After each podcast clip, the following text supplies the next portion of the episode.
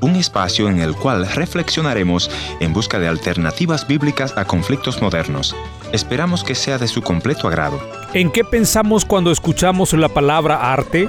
Debemos decir que hay diferentes tipos de artes y que Dios da talentos para todos, a pesar de que muchas veces creemos que no somos capaces. Fíjense lo que el propio Dios le dijo a Moisés en Éxodo capítulo 31 en los versos 3 y 4.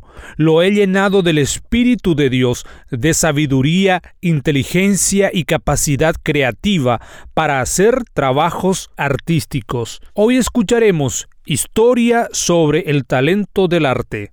No se muevan, ya venimos.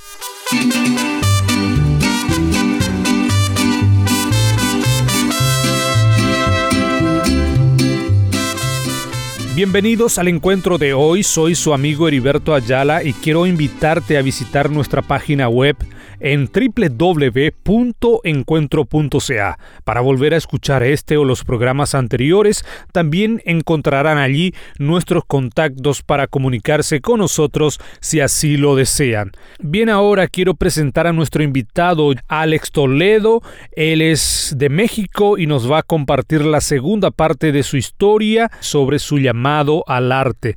Alex, bienvenido una vez más aquí al programa y cuéntenos ¿Cómo te iniciaste en el mundo del arte? Claro que sí, Heriberto. Pues desde niño fui una persona con esta inclinación artística. Eh, mi mamá dice que cuando yo era bebé me compraron un tambor de esos de juguete y lo colgaban en mi cuna y toda la noche se arrepintieron porque estaba ton, ton, ton con el tambor me acuerdo de chiquito, volteaba las ollas de la abuela y hacía mi batería y tocaba. O sea, ya traía ese, ese germen, ¿verdad? Esa semilla artística. Mi familia, hay muchos músicos. Mi, mi abuelo, por parte de mi mamá, era músico de estas bandas de pueblo, ¿no? Que van marchando ahí y va tum, tum, tum con el tambor. Mis tíos, varios de ellos tenían un trío, los hermanos de mi papá y llegaron a tocar en el Canal 11 aquí en la Ciudad de México, llegaron a, trabajar en, varios lugares. Es decir, ya había esa vena artística y yo recuerdo que siempre estaba aquí en la casa colgada una guitarra que era la guitarra de mi papá. Estaba llena de polvo, estaba chimuela, le faltaban unas cuerdas y bueno, pero siempre estuve rodeado de música. A mi papá le gustaba mucho escuchar música y cantar.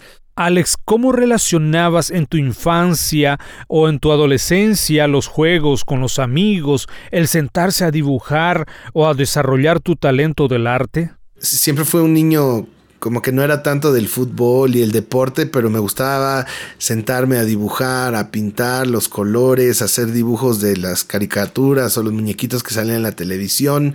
Eh, como que siempre tuve esa inclinación artística a las manualidades o tenía este talento, esta inclinación artística. Y por supuesto, con respecto a la música, cuando yo llegué a la adolescencia, pues como que quería hacer algo cool, ¿no? Y pues vi la guitarra ahí colgada y dije, vamos a aprender a tocar la guitarra. Entonces fui un poco autodidacta, aunque tuve muchas personas que me enseñaron ¿no? Este, yo les decía, ¿cómo se hace este acorde? ¿Cómo se toca esto? Como a todas las personas que yo sabía que tocaban la guitarra me les acercaba. Hubo la oportunidad de comenzar en el equipo de alabanza. Así es que para mí la iglesia fue mi escuela de música, ¿no? Porque ahí aprendí más, ahí aprendí a tocar las percusiones, las congas, los bongos y todo eso, el ritmo. Y eso sí, me gusta mucho estudiar, me gusta mucho aprender por mi cuenta y compré videos y me metí a internet Todavía no había YouTube y no había esas cosas, pero me buscaba páginas en inglés donde explicaban cómo tocar las cosas y así. Y fui aprendiendo, fui creciendo en la parte musical, pues sirviendo en la iglesia. En ese tiempo no teníamos un local propio.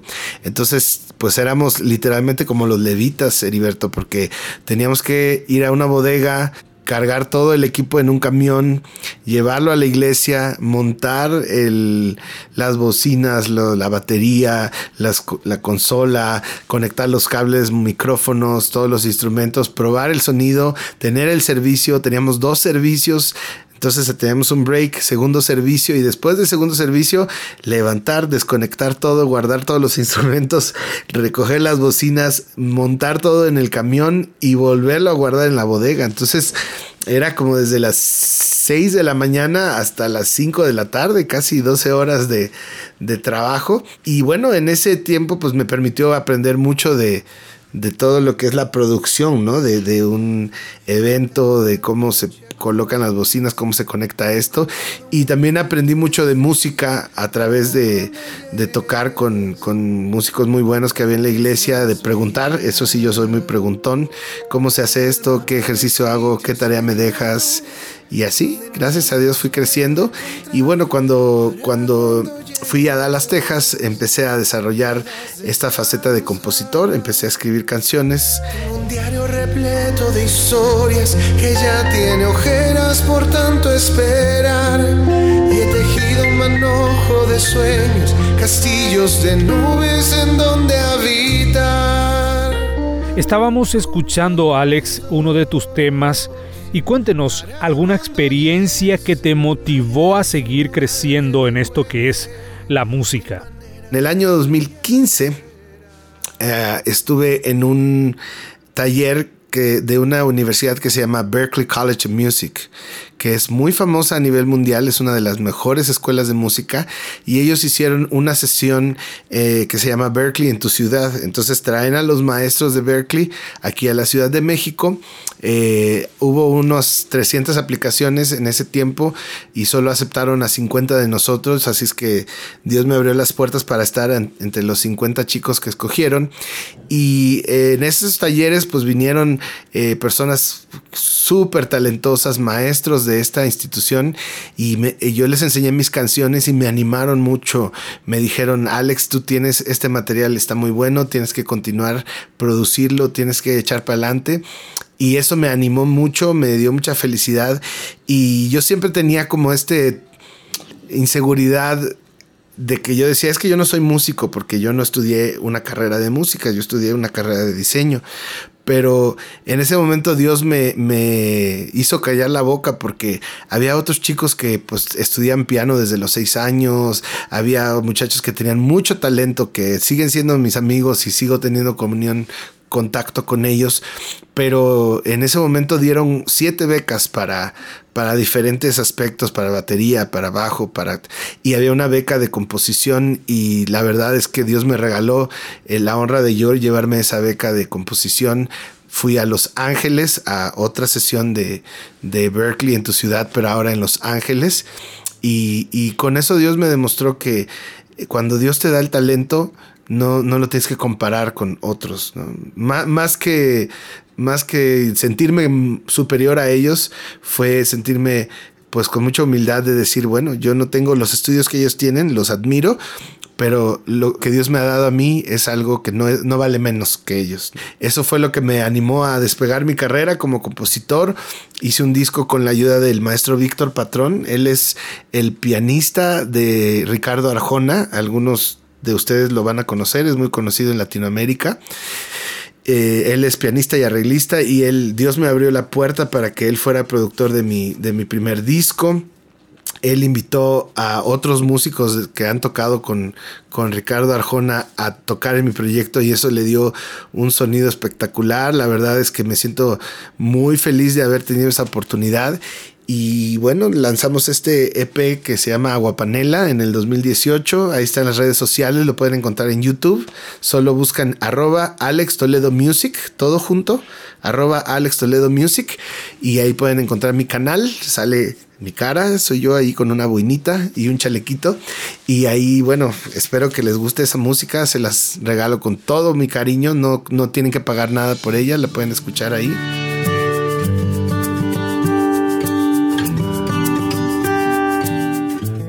Alex, me decías fuera de micrófono que compones música romántica o secular también, aparte de las alabanzas que nos estabas platicando. Bueno, mira, yo quiero aclarar un punto. Yo creo que no hay música cristiana, porque la música no puede aceptar a Cristo como su Salvador.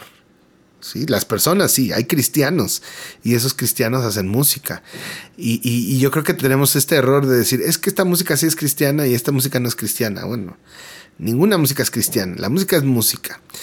Lo que sí es que hay cristianos que hacen música y hay música que es de adoración y hay otra música que pues no es de adoración, ¿verdad? Eh, a veces cantamos cosas en la iglesia y no lo digo con un espíritu de juicio, ¿no? Este, cantamos y la montaña se moverá y es verdad, es una canción que está basada en la palabra, pero no está adorando a Dios porque está hablándole a la gente. Si tuvieras fe como un grano de mostaza, ¿verdad? Eh, tú le dirías a la montaña, muévete y la montaña se moverá. En ningún, tiempo, en ningún momento estamos dirigiéndonos a Dios. Y sin embargo la cantamos en todas las iglesias. En cambio cuando cantamos al que está sentado en el trono, al que vive para siempre y siempre, sea la gloria, ¿verdad? De Marcos Brunet esa es una adoración suprema, ¿no? Lo que se va a cantar en el cielo, lo que cantan los ancianos, lo que cantan los ángeles, eso es lo que estamos cantando y ahí estamos adorando. ¿Sí? Entonces, esa es la primera distinción. Y la otra cosa es que yo creo que eh, cuando nosotros tenemos el Espíritu de Dios, eh, Dios se manifiesta a través de nuestro arte, ¿verdad?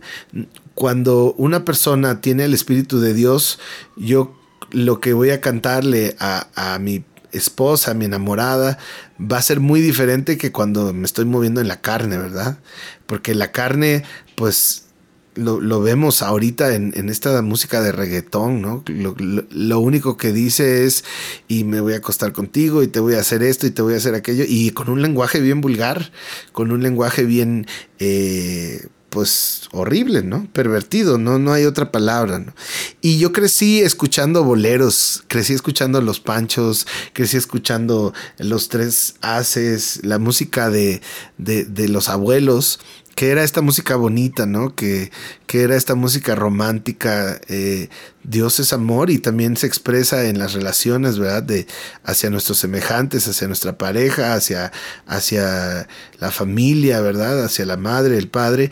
Y, y creo que a veces si nosotros como hijos de Dios no nos encargamos de hacer esa música que, que sea una música sana, una música limpia, los, las personas que no conocen a Dios lo hacen sin ningún remordimiento. Así es que a mí me encanta hacer canciones que, que toda la familia puede escuchar, que dicen cosas bonitas, que dicen cosas románticas, que dicen cosas poéticas y que al mismo tiempo eh, siempre trato de, de poner ahí eh, un mensajito de esperanza, ¿verdad? Un mensaje de, que Dios siempre está en control, eh, siempre incluir, ¿verdad? Esta, eh, algo que esté de, parte de la palabra y es como regalito, ¿verdad? Ese tesoro escondido, que las personas que lo, que tengan el corazón abierto van a recibir esos mensajes, ¿no?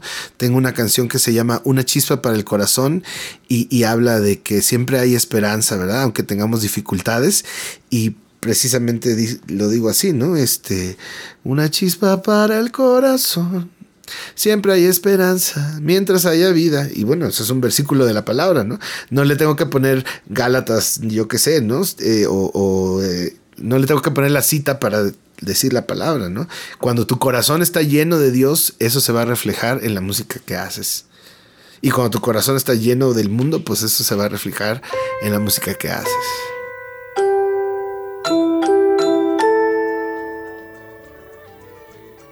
Gracias por haber estado en la sintonía de este tu programa Encuentro. Y te voy a agradecer que me visites en el www.encuentro.ca o también puedes dejarme una nota de voz en el WhatsApp 1-204-202-1525 1-204-202-1525 una nota de voz o tal vez una nota escrita. La otra opción es info arroba encuentro Gracias por sintonizarnos a través de esta radioemisora.